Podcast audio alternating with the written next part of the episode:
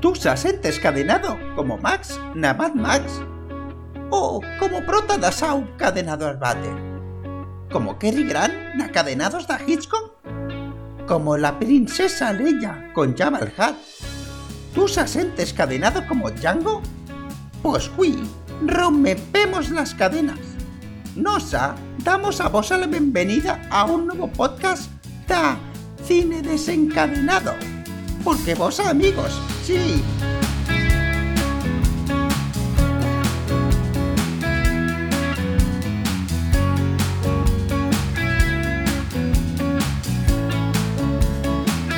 Muy buenas, desencadenados y desencadenadas. Os damos la bienvenida a este nuevo programa en el que vamos a hablar de las precuelas de Star Wars, es decir, del episodio 1, 2 y 3.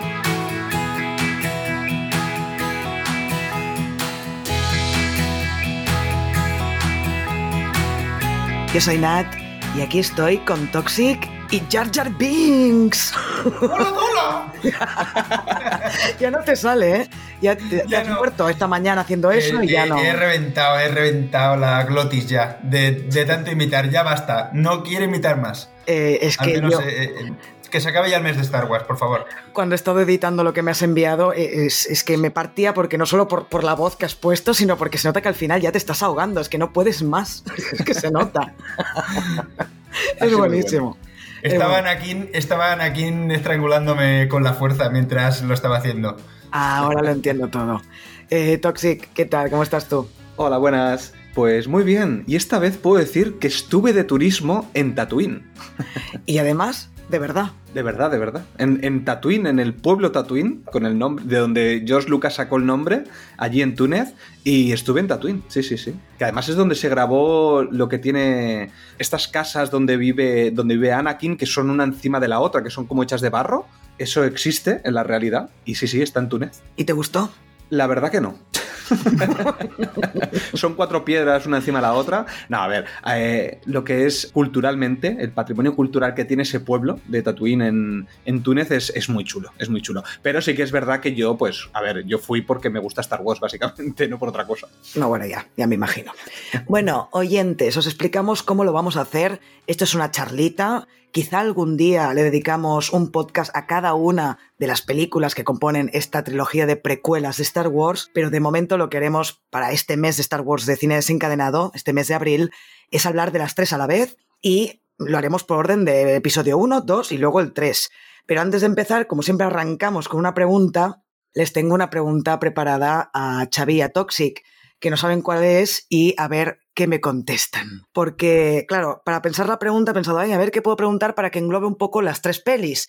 Y entonces he pensado en el personaje de Anakin Skywalker. Y después he pensado, ¿quién lo interpreta? Lo interpreta Hayden Christensen. Y he pensado, ostras, eh, a este chico le dieron palos por todas partes cuando se estrenó el episodio 2 y el episodio 3. Y la pregunta es esa, ¿creéis que es tan horrible la interpretación de este señor, de este actor, como para que le cayeran todos los palos que le cayeron? A ver, la interpretación es mala, hay que decirlo. Para mí es mala, pero yo nunca voy a defender el, odio, el odio visceral que, que hubo en su momento hacia tres de los integrantes, no solamente a, Hayden Christensen, sino también al, al mini Anakin, que Jake Lloyd, eh, Jake Lloyd y también a Ahmed Best, que, con que es el que interpreta a Jar Jar Binks, que llegó hasta el punto de querer suicidarse. Yo eso nunca lo voy a defender. ¿Que interpretan mal? Sí, pero es que no solamente es de interpretación, sino que ya lo hablaremos,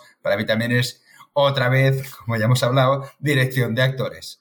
Así que no, no está tan justificado eh, ese odio. No, a ver, yo no he preguntado si está justificado porque doy por hecho que no está justificado. ¿eh? A ver, la pregunta no es, ¿creéis que hicieron bien la gente en encargarse la carrera de Hayden Christensen? No, no he preguntado eso. He preguntado si os parecía tan, tan horrible la interpretación de Hayden Christensen. Para mí, fue a Los Ángeles. para mí es mala, pero en general La interpretación de, de, las precuelas para mí es mala, en general. Nache fue a Los Ángeles a tirarle piedras a Hayden Christensen, por eso quiere justificación, ¿sabes? No, no, porque ahora contestaré mi propia pregunta, pero primero tú, Toxic.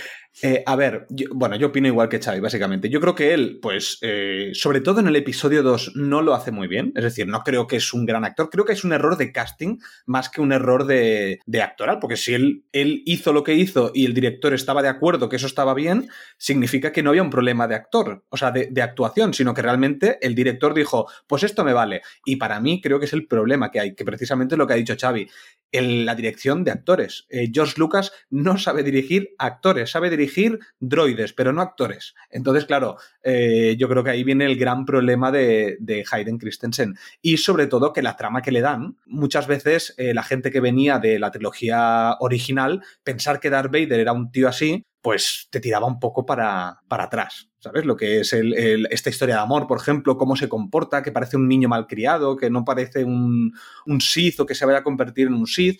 Eh, creo que es difícil empatizar con este Anakin. Y el problema principal no es de él. Ya.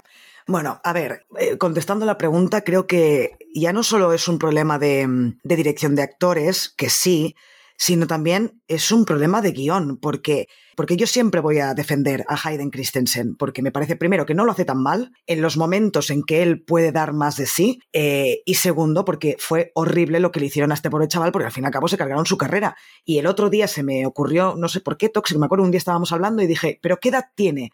Hayden Christensen, porque lo vi fatal, o sea, lo vi como muy viejo. Y tiene 41 años solo. Está súper ajado este chaval del trauma que le causó todo lo que pasó cuando se estrenaron estas películas. Claro, él se dio a conocer ahí. Tenemos, por ejemplo, a Natalie Portman, eh, que para mí es una gran actriz, y creo que la mayoría de la gente estará de acuerdo de que Natalie Portman es una gran actriz, y en estas pelis da pena. Ella también está fatal. O sea, no hay por dónde cogerla. En la amenaza fantasma todavía. Pero en el segundo y en el tercer episodio es horrible. Y sobre todo cuando tiene las escenas románticas con Anakin. Es que yo creo que ninguno de los dos actores se podía creer esa mamarrachada romántica que metió Lucas ahí. ¿Sí o no? Entonces, eh, se cargaron a un pobre chaval que acababa de salir a la palestra porque no tenía ese respaldo de que tenía Natalie Portman de, bueno, yo ya he demostrado que soy una buena actriz. Aquí si lo hago mal, pues bueno, perdónenme ustedes, ¿no? Pero él no tuvo esa oportunidad después, o entre medio sí que hizo mm, El precio de la verdad, que la protagonizó Hayden Christensen, y no está nada mal el, en su interpretación. Así que yo aquí lanzo, lanzo una lanza. por, Anakin, ¿no? Por Anakin. Christensen en, en el pecho.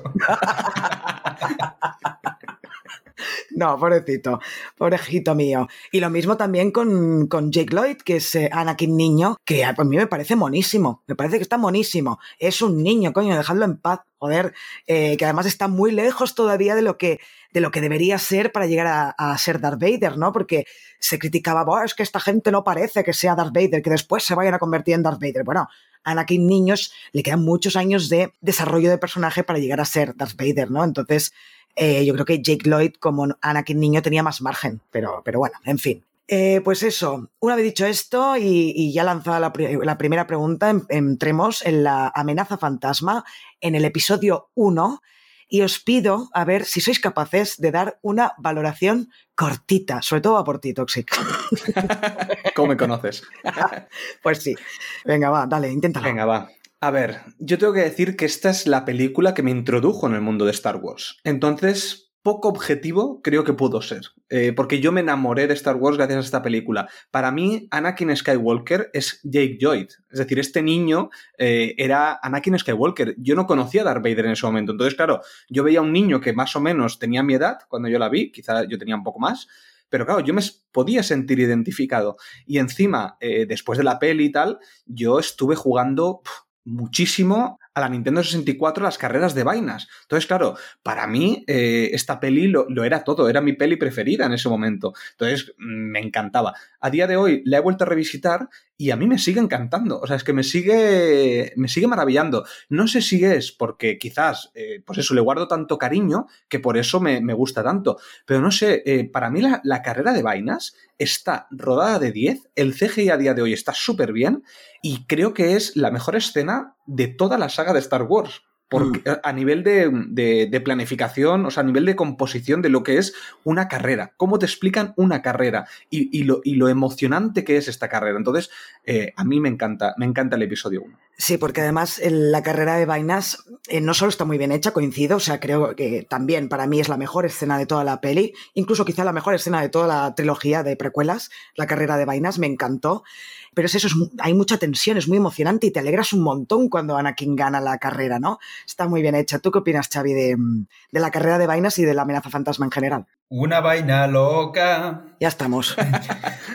qué paciencia.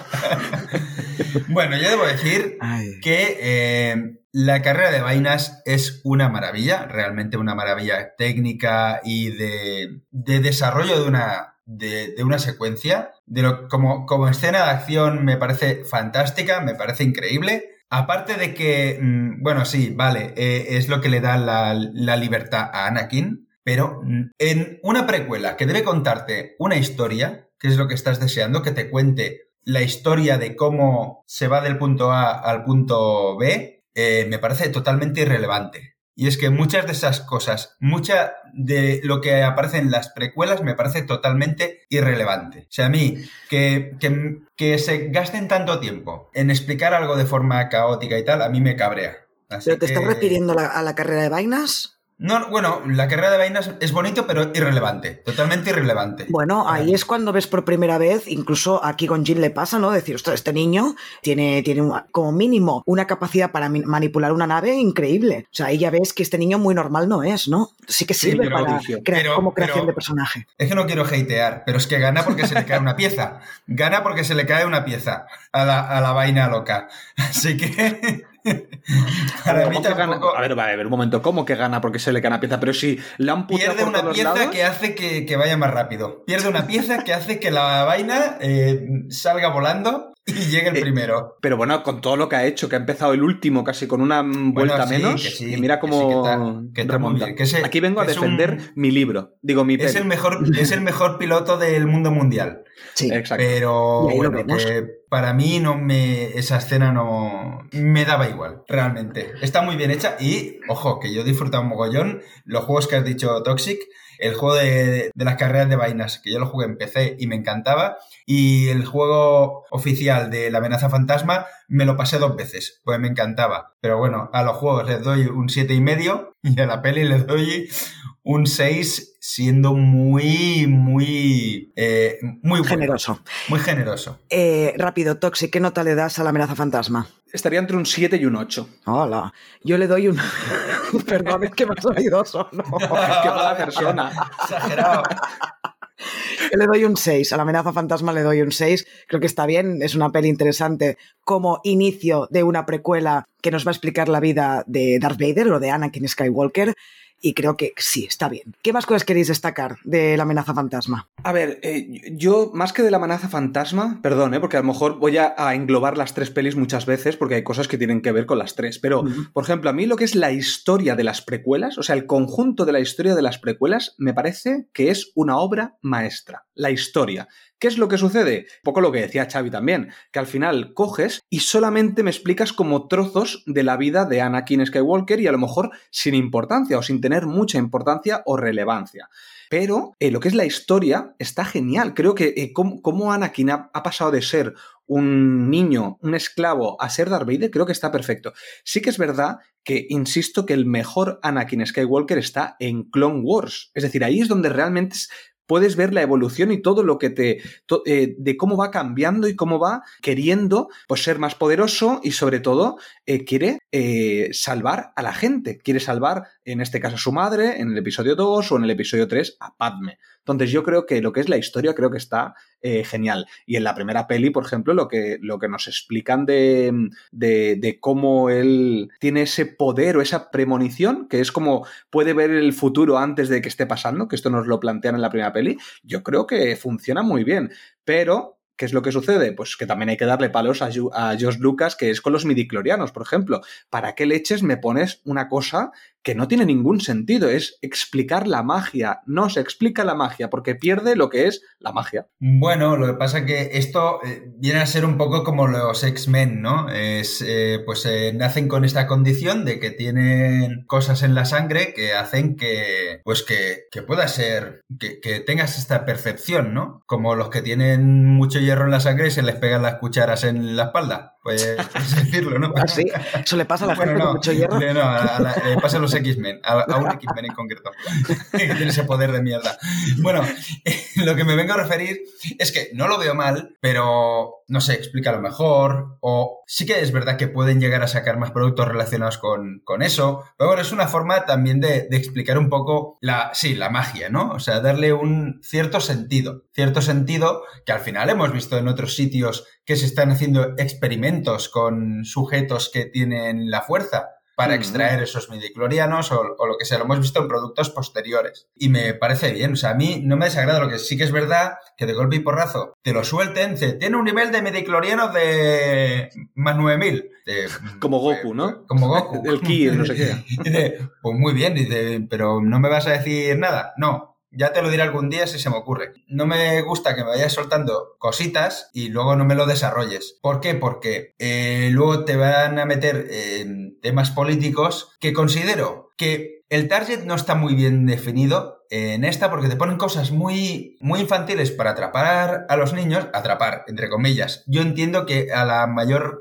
a mucha gente que le encanta esta película es por pura nostalgia, porque la vio de, pequeño pues como Toxic, ¿no? Pero claro, luego te meten unos eh, temas geopolíticos bastante complejos, como es el, separatismo, la federación de comercio, algo, un embrollo muy bestia, que yo aún no he acabado de entender eh, qué es lo que ha pasado ahí, y estoy entendiendo mejor cómo funciona la política de, este universo con las series que están sacando ahora en Disney Plus. Y es, es lo que me gusta de las series, que me están expandiendo a nivel político este universo. Pero ahí en las películas me sobresatura. A mí me pasa lo mismo, ¿eh? Eh, también lo pensé que es eh, eso, por una parte, va como encaminado, enfocado a un público infantil, pero por otro lado, todo lo que es la política, eh, la reina Midala, Palpatine y todo lo que hay de la confederación de no sé qué, de no sé cuántos, la guerra de uno del otro, es como muy complicado para que el cerebro de un niño lo pueda, lo pueda asimilar, o incluso mi cerebro. Tienes que estar atenta en, los, en los momentos en que están hablando de política.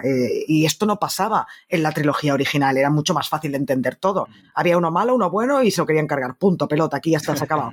En estas no. En estas hay un desarrollo eh, mucho mayor de todo este tema. Y lo que decías, Toxic, de que la historia te parece una obra maestra, estoy de acuerdo. O sea, si solo sacamos de la trilogía, de esta trilogía de las precuelas, la historia de Anakin, me parece genial. Ahora, el problema es cómo se ha explicado esta historia. Exacto. Porque yo entiendo, eh, si os parece, ya pasamos a la amenaza, eh, digo, al ataque de los clones, ¿vale? Yo entiendo que para que el espectador entienda por qué Anakin Skywalker ha pasado de ser un buenazo como era de niño y que quería proteger y salvar a todo el mundo, se vuelva loco y, y casi mate a Padme y se quiera cargar a Obi-Wan, a Obi-Wan, ¿eh? Won, o no, a Obi-Wan. Pues, eh, eh, Es japonés. Es japonés.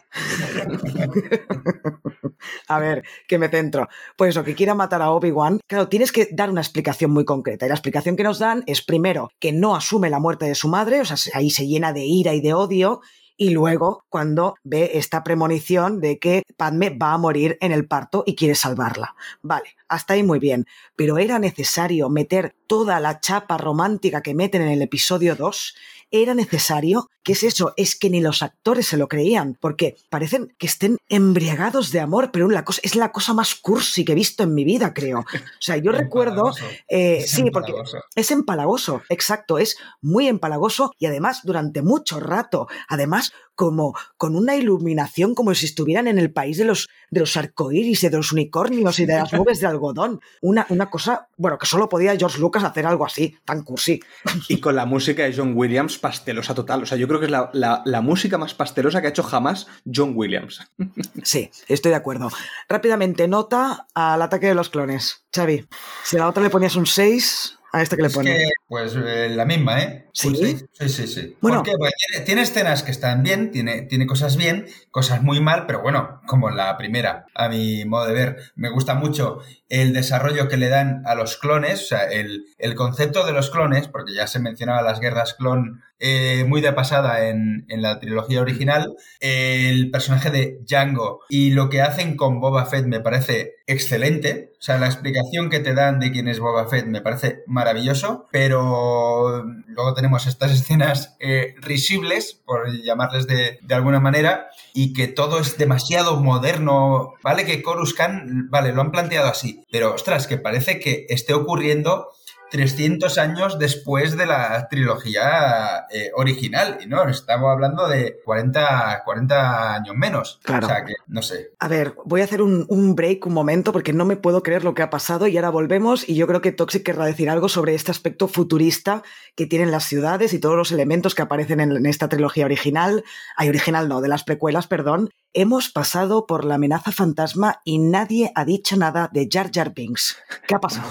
O sea, no puede ser que estemos eh, de 150 podcasts que hemos sacado, en 50 hayamos nombrado a Jar Jar Binks y cuando hablamos de la amenaza fantasma nadie dice nada. ¿Qué ha pasado? A ver, tengo que decir que es porque estoy viendo el cronómetro y estoy viendo que Nat nos está con una pistola nos está amenazando de como tardéis mucho hoy, vais a morir porque tengo que editar el podcast. ¡Hala! ¡Qué malvado! Entonces, no, lo que pasa es que has pasado el ataque de los clones y... Pero luego, luego hablaremos de Jar Jar Binks. O sea, vale. vamos a ir saltando un poco de lado. Eh, porque además Jar Jar Binks eh, sí, que, sí que está en la segunda parte. Incluso en la tercera aparece, o sea, no hay problema. Podemos hablar luego de él. Vale, vale, vale. Bueno, pues ¿qué tienes que decir de lo que ha comentado Xavi? Eh, bueno, sí, a ver, eh, sí que es verdad que es muy impactante pues que sea todo tan bonito en estas pelis, ¿sabes? Que sea tan futurista, tan de ciencia ficción y que se aleje tanto de lo que era la ciencia ficción de Star Wars de las de la trilogía original, que era como mucho más chatarra. Las naves eran chatarra. Pues aquí son como todo nuevo, que tiene sentido porque va a haber una guerra o va a haber un imperio, una dictadura, y entonces se van degradando las naves. Y en los diferentes productos que vamos a tener a lo largo de la historia de Star Wars, en Clone Wars, Rebels, no sé qué, te explican bastante bien esto. Incluso la nave del mando de Mandaloriano, pues te ponen un poco esta situación de cómo era una nave de las precuelas y cómo es una nave de ahora de, del futuro y cómo, cómo la modifican, ¿sabes? Porque al final utilizan piezas de, de otras naves, por eso son tan, tan características las naves de Star Wars de la trilogía original. Pero bueno, a mí eso sinceramente no, no me molesta. Lo que sí que me molesta es el pastelosismo que, tiene, que tienen estos, estos dos actores, eh, porque es que yo creo que no tienen química de ellos dos. O sea, a nivel de actores no tienen química, pero es que además los diálogos son o sea, eh, creo que te os envié, ¿no? Lo del, el diálogo este, aunque es en la tercera parte, pero cuando Anakin le dice, ¡ay, qué hermosa estás! Y Pat me contesta, eso es porque estoy enamorada. A ver, ostras, es que, es que no. O sea, es que hay cosas que yo decía, pero ¿por qué son tan, tan pastelosos? ¿No pueden tener una historia de amor un poco más normal?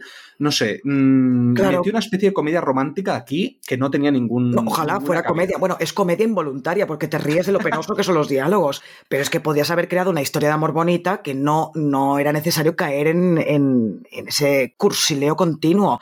Y en la tercera parte, pues solo está ese diálogo. Menos mal. Lo que pasa es que eh, un tercio del de, de ataque de los clones es así. Eh, a mí, yo, yo recuerdo la primera vez que la vi, ahora ya, porque cuando vienen estas partes, pues cojo el móvil o lo que sea.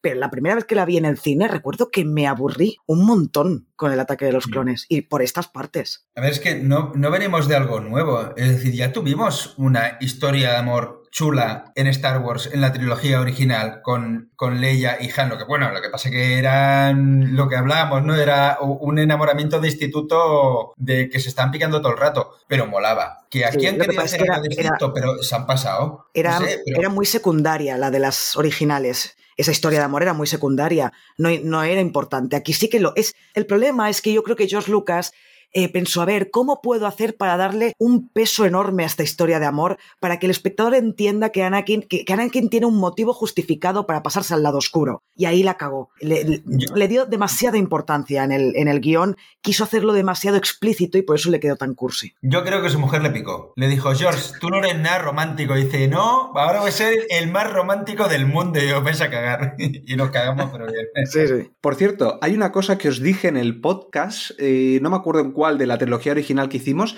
que era que Padme era la culpable de todo. ¿No os acordáis? Que Nat dijo, ¡Hala! ¿Pero qué dices? Es que Pues- sigo sin estar de acuerdo. ¿Por qué digo que es la culpable de todo? Porque es la primera que se deja manipular por Palpatine y es la que le da, es la que propone como canciller a Palpatine por primera vez y es cuando él se pone pues de canciller y entonces ya tiene ya empieza a tener el poder. Eso es victimizar a la víctima. O sea, la víctima ha sido manipulada y entonces ella tiene la culpa de que el otro haya llegado donde ha llegado. No estoy nada de acuerdo, porque además, si hubiera un culpable de algo, sería Qui-Gon porque fue él el que insistió para que Anakin entrara en los Jedi. Porque los demás le decían, no, este niño no, Yoda le decían, bueno, no sé imitarlo, eso lo doy para Xavi. Decían, no, este niño no, este niño no. Y fue él, eh, es él, es Qui-Gon el que insiste para que Anakin entre en los Jedi. Así que Pero si alguien sí. tiene la culpa es él. Pero si Darth. Vader, no- Darth Vader no, no es el culpable de todo esto, lo que sucede en el Imperio. Darth Vader ahí no, no pinta nada. Yo me el a lo culpable que es. de, de la historia Imperio. principal que es eh, que Anakin se convierte en Darth Vader. O sea, si, si Anakin no se hubiera convertido en Darth Vader no tendríamos, no pasaría nada. Eh, alguien se hubiera cargado a Palpatine antes de que él llegara al poder y impusiera la dictadura. Pero es que Anakin lo salva. Lo salva de, Ah, de- bueno, de vale, una vale. muerte Dices segura. el- Bueno, venga, va, te lo compro, te lo compro. Bien, hostia, no, no sabéis lo que cuesta que Toxic te dé la razón en algo, ¿eh? Es porque quiero que, quiero que continuar hablando. ¡Hola, qué fuerte! Me dices que sí como los locos, ¿no? Como los locos. Cabrón. Bueno, pues venga, va. Pues aprovechando después también, también tenemos a Jar Jar en el, en el Senado, que también es el siguiente que le dice, que le da el poder a Palpatine, que es en la, en la segunda peli. Bueno, Jar Jar, creo que es el, creo que es un personaje que yo de pequeño a- amaba bastante, porque claro, me hacía gracia, era, yo era un niño y me, gustaba de pequeño. Sí que es verdad que a lo largo de- del tiempo, pues sí que lo vas odiando más, también porque la gente, bueno, es también el chiste, ¿sabes? De hacer el chiste de Jar Jar. Pero sí que es verdad que es un poco insoportable. Sobre todo hay momentos que dices, ¿qué hace este tío en pantalla? O sea, quítamelo. O sea, ya está, me has hecho el chiste, pero ya lo puedes quitar. Pero todo lo que sucede en la guerra, por ejemplo, de la amenaza fantasma, siendo el torpe, y encima lo mandan, lo hacen coronel o general, no sé qué, y luego lo acaban mandando al Senado como representante de Naboo. ¿Pero qué hacéis poniendo a este tío si es un imbécil? Sacarlo de aquí, hombre. A ver, eh, no ves, eh, pero no, tú de política española no, no sabes, no entiendes o qué, porque es lo que tenemos siempre. Pillan un a los circo, más ¿no? inútiles, a los más inútiles los meten ahí. Si Mariano Rajoy llegó a ser presidente del, gobierno, Jar Jar Binks puede estar en el Senado, no pasa nada. Exacto. Es normal. Hablan igual, ahora que lo pienso. Menos los, los catalanes. El vecino del alcalde. El vecino del alcalde dice, bueno, da igual. Eh, ahora no sé qué estaba. Ah, bueno, sí, Jar Jar Binks. Pues es la primera vez que conozco a, conozco a alguien que le gustó Jar Jar Binks. Porque yo recuerdo estar en el cine eh, viendo La amenaza fantasma la primera vez que lo vi, pensé, ¿pero qué mierda es esta? O sea, es el único alivio cómico que hay, porque eh, Obi-Wan, Qui-Gon Jinn, Anakin, todos son súper serios. O sea, el único alivio cómico que hay en la primera es Jar Jar Binks. Y no tiene ninguna gracia. O sea, en ningún momento, además. Dices, y además, cuanto más sale, más le odias, más ganas tienes de que le maten o que hagan algo con él. Cuando se queda con la lengua colgando, que hace. Mira cómo te ríes. Es- Me río de ti, no de Jar Jar. Contigo, no con Jar Jar. La verdad es que yo cuando vi eso digo, George Lucas, ¿en qué estabas pensando? No, no entiendo qué, qué ocurrió allí, pero claro, luego hay castigo, pues como no ha gustado, ahora lo voy a meter que salga dos segundos. Esto lo hacen, pero esto es una tónica de, de Star Wars. Eh, como no sé hacer las cosas y no le he dado, eh, no he hecho bien este personaje, luego al actor que le den por culo, le hago salir dos segundos y apretando un tornillo en las siguientes películas. Y lo estás castigando en vez de arreglar y hacer un, intentar hacer un personaje mejor, no. Lo que haces es relegarlo a hacer nada, cero. Que es lo Mm. que ocurrió, hemos tenido en, en las precuelas y en las, y en las secuelas. Que, bueno, yo no sé si llegaremos a hablar de episodio 7, 8, 9 algún día. En el, Eh, en el mes de abril de cines encadenado, no, no nos da la No. vida ya para hablar de las secuelas. Ni, ¿no? ni las ganas. Pero Qué aparece. Jar Jar en las secuelas. No, No. pero hay personajes que no han gustado en, en, Ah, vale, en una sí. peli, luego les hacen decir hola y apretar un botón. Sí, cierto, Eh, eso es está. Y bueno, hablando de personajes también rescatados, aquí tenemos que el creador de C3PO es Anakin Skywalker, que además dices, a ver, eh, Josh Lucas, ¿no tienes más imaginación? No sé, eh, ponlo de otra manera, que aparezca, que, que, entiendo que lo quieras poner porque además es un droide, entonces puede estar en las precuelas, y, igual que R2, pero R2 aquí, pues tiene sentido, lo pones ahí como un héroe que salva la nave, entonces también vemos que es un droide diferente, a mí me gustó mucho, y toda la evolución que tiene en la segunda película, que también le ponen los cohetes voladores, que, que bueno, se lo sacó de la manga ahí eh, Josh Lucas eh, después de, de, cinco pelis, ¿sabes? Y te sacas ahora que puede volar R2. No tenía mucho sentido, pero bueno, al menos le, le dio algo, algo a R2. A mí me gustó. Y C3PO también, pues a pesar de que está un poco mmm, mal en la segunda, porque a mí no me hace mucha gracia en esta segunda parte, sí que es verdad que, bueno, al menos verlo en pantalla, pues a mí me gusta. Y prefiero verlo a él que no a Jar Jar, eso sí que es verdad. Claro, eh, yo sí. creo que fue eso. Eh, me saco esto de la manga y luego al final de la tercera digo que le borren la memoria y así tengo una explicación, una justificación de que en las originales no se acuerde de Anakin o de la familia claro. Skywalker, ¿no?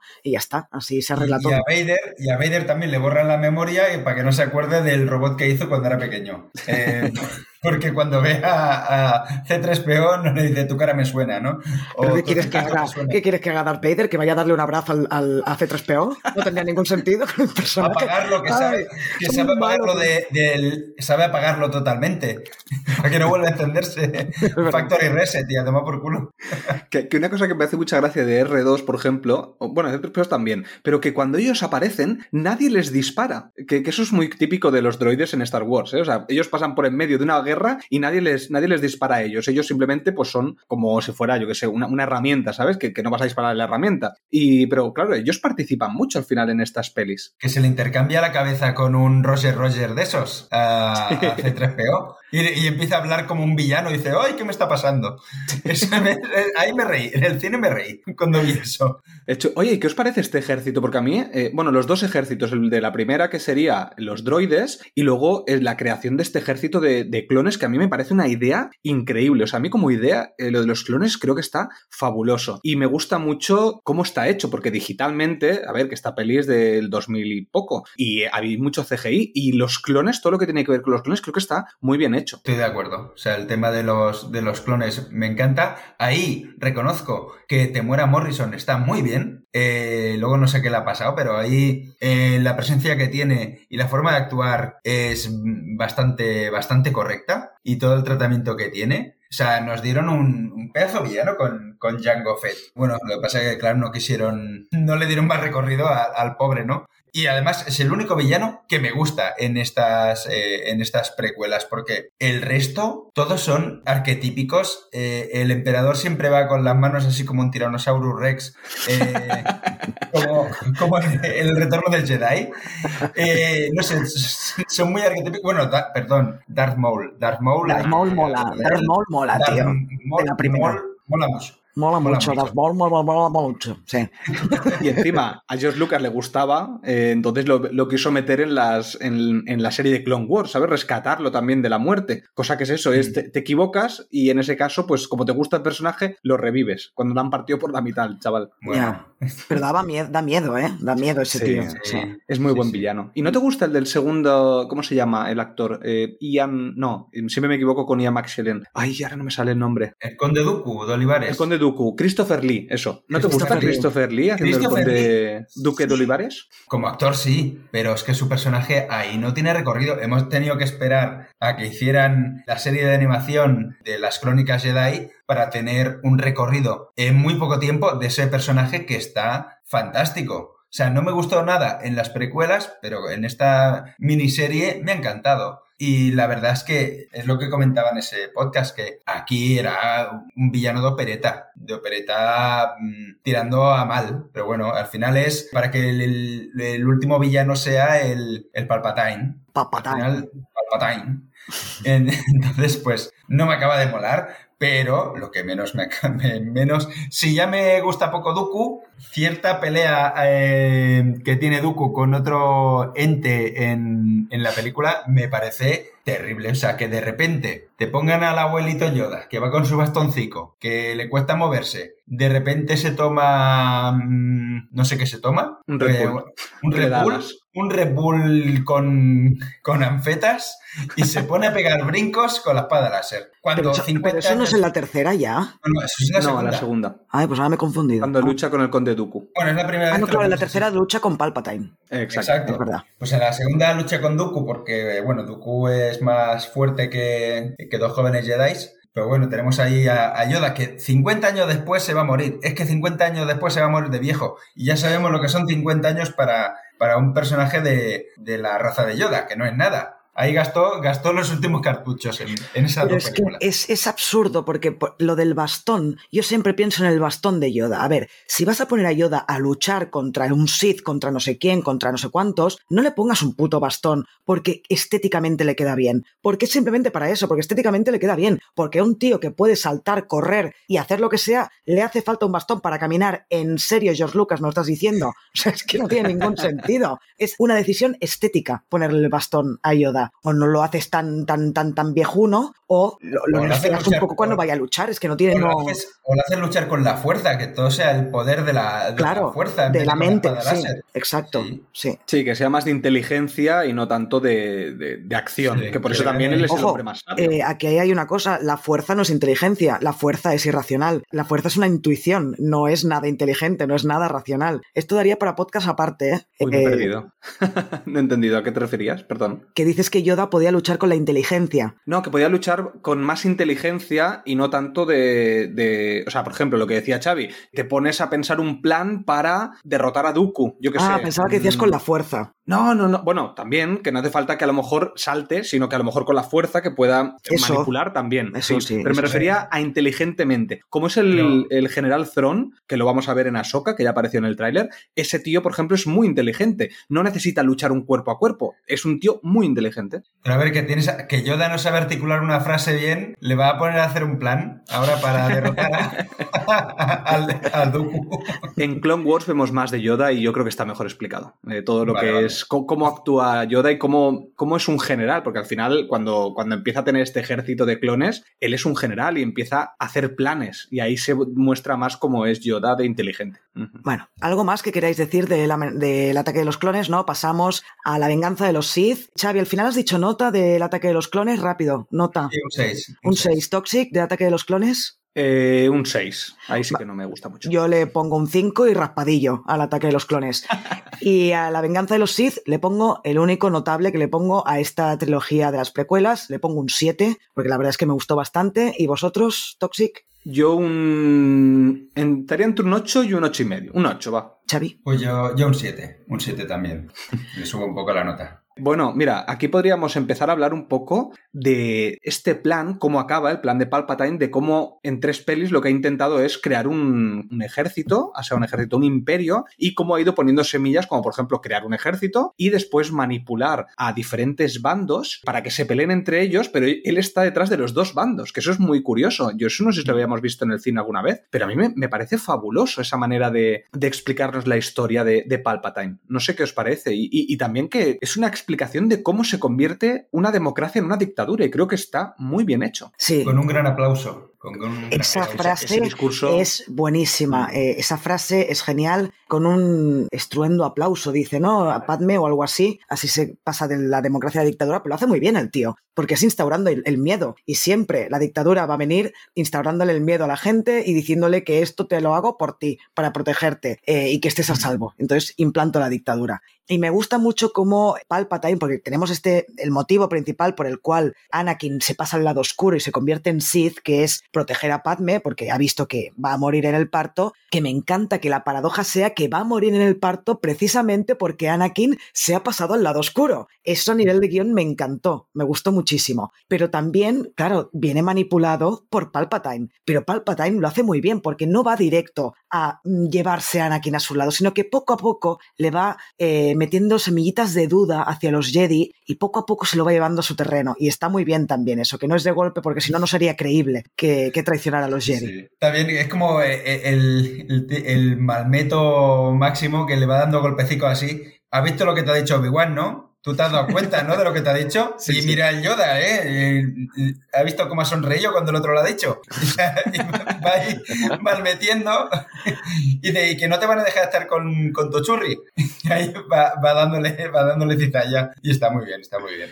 A, mí, me encanta. A mí todo eso de, de cómo va cambiando Anakin y cómo le va sembrando la duda, eh, me encanta porque además realmente aquí todos se equivocan. Es decir, el Consejo Jedi se equivoca mandando a espiar a Anakin porque se está sal- saltando la ley también. Es decir, como creemos que este es muy malo, muy malo, muy malo, pues vamos a hacer esto. O después el conde, ay, el conde, eh, Windu, eh, Samuel L. Jackson, también se equivoca porque quiere matar. Si no hubiera querido matar a Palpatine, a lo mejor Anakin no tiene que recurrir a cortarle el brazo. Todos se equivocan en intentar implantar las cosas poco a poco. Porque además la democracia, una de las cosas que nos, también nos plantean aquí es que la democracia va lenta. Es una cosa que va lenta, precisamente porque tienes que poner de acuerdo a muchas personas. Claro, un imperio, cuando tú le dejas todo el poder a, un- a una persona, lo que hace las cosas es ir más rápida, porque no hay discusiones, no hay decisiones que tomar. Y entonces aquí me gusta mucho cómo está, cómo está introducido para que realmente al final Anakin tenga que salvar a Palpatine. Porque es que él, al menos él se lo cree que él, la única manera que tiene que salvar a Padme es que sobreviva a Palpatine. Es el único motivo por el cual eh, sobrevive. Claro, sí, porque no Palpatine le ha prometido que, que podrá salvar a, a Padme si se va con él. Claro, por eso hace todo lo Mm. que hace. El motivo sigue siendo el mismo, que es Padme.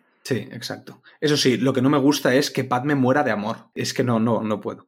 O de pena, ¿no? Es Bueno, es que muere de pena, muere de pena y tampoco, bueno, no sé, eh, el desgaste de, de- de- del, del parto y todo esto. Bueno, sí, es un poco No, no, cursi, pero que lo dicen. Que lo dicen en la peli, lo dicen. Dice que, que ya está bien, que no den ningún problema, que no saben por qué se está muriendo. Sí, y que muere de pena y muere de amor, sí, Mm. por, por Anakin, pero a mí lo que me gusta es, es lo que hay detrás, ¿no? Que Anakin ha hecho todo lo que ha hecho para salvar a Padme y eso mismo que ha hecho es la causa por la cual Padme muere. Porque claro, Mm. él estaba teniendo visiones de Padme en el parto muriendo, pero claro, él no veía por qué estaba muriendo Padme en el parto y era por, por, por culpa de Anakin. Que además cuando llega ese momento en que la estrangula con la fuerza, yo ahí decía, ay, Anakin, pobrecito, ya se ha ido, se ha ido del todo, este chico ya no puede volver, ya, se nos ha ido, se nos ha ido Anakin y ya no hay manera de recuperarlo. ¿Qué os parece la interpretación? Porque yo creo que aquí sí que se puede valorar un poco mejor la interpretación de Hayden Christensen, cuando se está convirtiendo en poco a poco en Darth Vader, en estos momentos, ¿no? En toda esta película, en toda la tercera parte. ¿Qué os parece? Eh, porque eh, la segunda es eso, ¿eh? No se lo creían ni ellos, los diálogos que tenían que decir, pero aquí no me parece que esté tan mal Hayden Christensen. Unas miradas que dices, hostia, este se está convirtiendo, se está pasando al lado oscuro. Mm. Lo que es poner gesto mohino y eso se- sí que se le da bien. Y aparte que aquí, eh, afortunadamente, tiene la capucha para irse tapando un poco la cara, ¿no? Si no sabes interpretar, pues ponte el pelo en la, en la cara, ¿no? Y, Ay, y la capucha. Pero bueno, al final decían, oye, que haces muy bien esto de estar enfadado, tú sigue así. Y ya está. Es que mira, ahí viene el problema. Yo lo- el problema que le veo a Hayden Christensen es que para mostrar su enfado o decepción siempre es el ceño fruncido, el poner así, mm, apretar los, apretar los, los eh, párpados hacia abajo, ¿sabes? ¿Los no, párpados? no, perdón. Las, cejas hacia abajo. los párpados, dice, a ver cómo aprieto los párpados. Los parpadines. los párpados. No, lo- no lo había pillado. Maldito Toxic. Bueno, pero es que quizá fue, fue la indicación de George Lucas. O Sí, también más tus- intenso.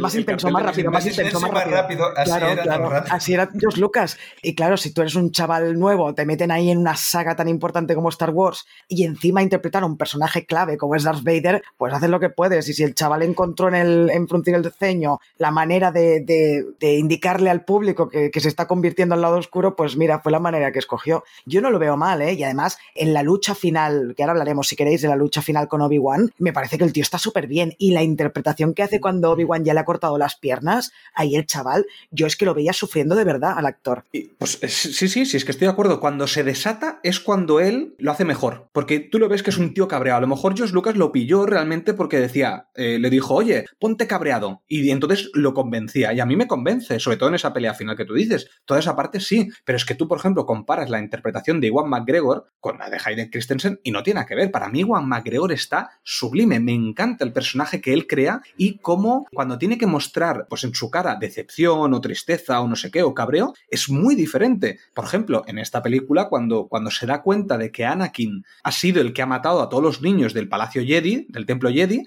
la decepción que muestra en la cara Iwan McGregor es de un muy buen actor. Claro, pero es que es el mismo caso que Natalie Portman. Iwan McGregor tenía ya unas tablas ahí con mucha experiencia como actor y yo veo momentos de Iwan McGregor en estas películas en que está sobreactuado y para que Sí, Iwan sí. McGregor esté sobreactuado con el pedazo de actor que es, como el pobre Hayden Christensen iba a hacerlo bien. Es que es el mismo caso sí. que Natalie Portman, peor porque Iwan McGregor es mayor y ya tenía mucha más experiencia que Natalie Portman y para mí no está sublime para nada, para nada. Y Iwan McGregor está, está tolerable, está tolerable y, y ya está. A mí me encanta. A ver, eh, lo que pasa es que aquí Ewan McGregor tenía el doble papel de interpretar, de hacer algo propio, pero a la vez acercarnos un poco a, a ese Obi-Wan de, de la trilogía original. O sea, aquí sí que pone algún gesto, alguna frase de ese Obi-Wan. El Hello There es porque lo dice el... Alec Guinness. Lo dice Alec Guinness a, a R2D2 cuando, cuando lo ve. No sé si, Alec eh, si Obi-Wan se acuerda de los, de los androides o no, que, que creo que creo que también suda de, de ellos, le han borrado la mente a, to- a todo el mundo, no solo a los androides.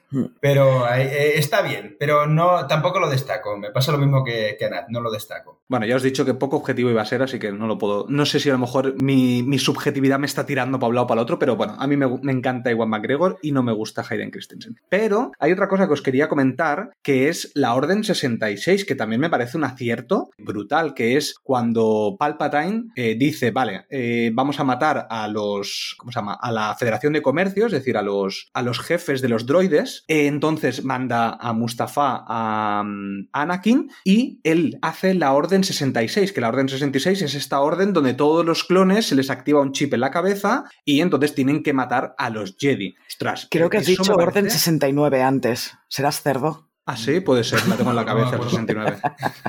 No me he fijado. Ya lo, cuando lo escuchemos, a ver si, si es verdad. Yo creo que se ha equivocado Nat, porque yo creo que he dicho Orden 66. Bueno, pues, puede ser. Eh, Después lo sabremos. Y otra cosa, eh, ¿cómo se llama el jefe de los droides? Que es un droide también, que no me acuerdo. Es Ay. ay, el general Grievous. Eso, que está, vale, que está Grievous. tosiendo todo el rato. Eso iba a preguntar. A ver, ¿por qué coño tose un droide? Porque es un cyborg. Pero si tiene un, tiene un corazón también. No es un droide al uso, es una especie de mezcla rara. Ya, pues un cyborg, lo que Un digo. sí, eh, Cyborg, cyborg, es un sí, cyborg. sí, Ah, cyborg, pensaba que era solo un droide. Y yo cuando lo- lo- ayer estaba viendo la peli y lo veía toser, yo, ¿por qué tose? ¿Por qué tose? No entendía Bueno, nada. igualmente. Es como el bastón de Wars- Yoda. Porque tiene un virus en el software. ¡Ay, qué malo! Hostia, chaval. Pues tiene sentido. General. Grievous, qué grande. Eh, mira, ves, a mí la pelea del General Grievous me, me gusta mucho. Ah, una cosa que me he acordado ahora es el sonido de Star Wars, que esto lo hemos hablado fuera de micro tú y yo, Xavi. Primero, la música está espectacular en estas precuelas. Toda sí. la música que nos introducen es muy de Star Wars y, y lo reconoces como Star Wars, pero además el sonido. Por ejemplo, el sonido este que cuando está persiguiendo al General Grievous, que es un bicho, que es una especie de, iguana. un perro verde, no sé cómo, cómo le diríamos a este bicho, donde va Obi-Wan encima, que hace un sonido de... No sé, como un sonido muy raro. Pues todos los sonidos que tiene Star Wars me encantan. Y, y ese concreto me, me gusta mucho. Claro, porque el sonido no deja de ser un efecto especial. Y, eh, ILM, como ya hablamos de ILM en el podcast que sacamos la semana pasada, pues claro, a nivel de sonido también se encargaron de los efectos Sí. ahí, especiales, perdón. Y a nivel de sonido, yo tengo que destacar una cosa que ya os lo dije hace unos días, y es que Miley Cyrus habla exactamente igual que los, que los androides malos. Pobre Miley Cyrus, tío, que nos lo, man- nos lo mandó por Insta, ¿no? Fue, creo que nos lo mandó y, No y lo vi, lo vi, digo, hostia, es que es verdad. A mí me encanta ¿eh? la voz de Miley Cyrus, pero es verdad que ese día en esa entrevista no sé qué le pasaba, se estaba convirtiendo en cyborg o algo. Sí, sí. Es muy buena, es muy buena. buenísimo. En fin, no sé si queréis decir algo más, pero podríamos ir a la pelea, que a mí me encanta esta pelea. Sí, sí. Sí, sí. Pues nada, la pelea de la pelea Mustafa, que además creo que está muy bien rodada y también hay que decir que una pelea cuando hay sentimientos dentro de, de, cada personaje y luchan por sus sentimientos, creo que funciona mucho mejor. Por eso esta pelea, aunque sea alargada, porque está, es muy larga la pelea, pero está muy bien. ¿Qué os parece toda esta pelea? Supongo que te estás refiriendo a la pelea entre Anakin y Obi-Wan, ¿no? Que no lo has dicho. Ay, sí, sí, la de Mustafa, sí. Lo de... eh... Bueno, y cómo mata también Anakin antes de, de que llegue Obi-Wan. Cómo mata a todo el mundo allí. O sea, no tiene piedad por nadie. ¿Cómo, cómo se ha convertido? Es que está totalmente desatado está... ya. Está totalmente sí. desatado. Anakin eh, y la pelea a mí también me parece excesivamente larga. Y además, claro, hay mucha lava y creo que también, también se pasan un poco con la cantidad de lava que se ve en la escena. Creo que no era necesario que fuera tan tan rojo, porque a veces te puedes perder las luchas, que por cierto, si, si no habéis visto el cómo se hizo, cómo practicaban Hayden Christensen y Ewan McGregor, McGregor, para las luchas, para las peleas, es una pasada, ¿eh? Cómo se entrenaron estos dos. Eh, bueno, en fin, que las coreografías de las, las luchas me encantan. Y esa, esa, esa batalla, aunque muy larga, creo que está muy bien. Está muy bien interpretada por los dos. Está muy bien marcada la tensión, pese a que es demasiado larga. También muy bien llevado que al final estén en el río de lava eh, luchando ahí sobre esas plataformas y sobre todo lo que me encantó fue cuando Obi-Wan ya está en tierra firme y le dice Anakin no lo hagas porque estoy por encima, estoy más alto que tú y aún así Anakin que ya está totalmente desatado y ya no piensa nada, salta y el otro le cortas las piernas. Es brutal. ¿Y, y cómo se quema? ¿Cómo se quema ahí? Y, y Obi-Wan lo mira, pero claro, él no es capaz de matarlo, no lo va a matar. Sí, pero ahí le falta un poco de, de piedad a Obi-Wan. O también, porque evidentemente tienen que venir después las películas del episodio 4, 5 y 6. Y si matas a Anakin, nada. Pero ahí yo pensé, tendrías que matarlo. Porque además, otra vez, él, el actor lo hace muy bien y es que realmente te transmite ese sufrimiento cuando está ahí con las piernas cortadas y se empieza a quemar. Y ahí pero, dices un poco de, de, piedad por parte de Obi-Wan y lo que tendría que haber hecho es matar a Anakin, creo. Le, le, da una patadita y que se acabe de caer en, en el río de lava. Hombre, yo hubiera optado por eh, cortarle la cabeza con la espada láser, que más rápido, ¿me entiendes? No, no tirarlo ahí en la lava y a la jódete. Adiós. El otro, Anakin estaba como el, el caballero negro de, de, Monty Python y los caballeros de la mesa cuadrada. Esto es solo un racuño. Ven para acá que, Ay, que sí, te muerdo. Que Qué te voy a morder. no, pero la verdad, yo siempre he pensado a ver, yo de estrategia militar, de lucha y eso, yo cero, ¿no? Pero no sé, a mí me parecía que, que Anakin le podía rebanar los pies a Obi-Wan y dice, sí, esta es una posición más alta, pero es que yo te llego a los pies, tú a mí haces así con, con la espada y no me das, a menos que sea tan gilipollas como para saltar por encima tuyo, que es un poco absurdo, pero, pero bueno, no sé, que yo de eso no entiendo. El efecto está chulo y lo de que se queme me parece brutal. Y cómo, cómo lo encuentra el otro, que aún esté vivo, me, me, mola mucho. Obviamente tenía que estar vivo para poder ser, claro. para poder ponerle el casco, pero... Qué, mom qué momentazo cuando le, la música, cómo está enfocado, que ahí George Lucas lo ha hecho muy bien, cómo está enfocado Anakin en ese momento en que le colocan el casco de Darth Vader, además intercalando la escena de Padme pariendo a los dos niños, a Luke y a Leia, sí. todo eso a mí me pone la piel de gallina. Y mira que lo he dicho mil veces, yo no soy una super mega fan de Star Wars, pero esas, ese momento en que estamos viendo la creación ya final de Darth Vader y el nacimiento de Luke y Leia, me parece un momentazo de la película. Sí, eso sí. Y además tenemos a, a, Palpatine siendo Palpatine, es decir, diciéndole a, a, Darth Vader que él mató a Padme. ¿Por qué? Porque eso lo va a enfurecer más y lo que único que quiere Palpatine es la furia de, de, de Anakin. Sí. Bueno, ahora ya de Darth Vader. ¿Cómo sonríe el cabrón detrás de Darth sí, Vader eh, cuando le dice eso? ¡Qué malvado! Y, y cómo grita y de esto dice ¡No! Y encima con la voz de Constantino Romero. Que ahí teníamos la voz de Constantino Romero aún. Qué grande. es verdad, no hemos hablado de Constantino Romero en ninguno de los podcasts, ¿eh? Y Darth Vader aquí en España no se entiende sin Constantino Romero. Qué grande era Constantino Romero. Pues mm, la verdad que sí. Muy bien, mm, ¿estamos ya? Porque yo no se estoy apuntando con ninguna pistola, ¿vale? que quede claro. Algún día quiero hacer una de cada peli, que yo, vamos, yo es que soy de Star Wars, entonces tengo, tengo tanto que decir. Vale, bueno, me no parece bien, si, pero yo en el ataque de los clones no voy a estar, ya lo digo. Creo que, que no hemos dicho que al final el Imperio Galáctico es por culpa de, de Jar Jar Binks, ¿no? Que, que, es el que da el voto para que instaurar el Imperio. Es que es tonto.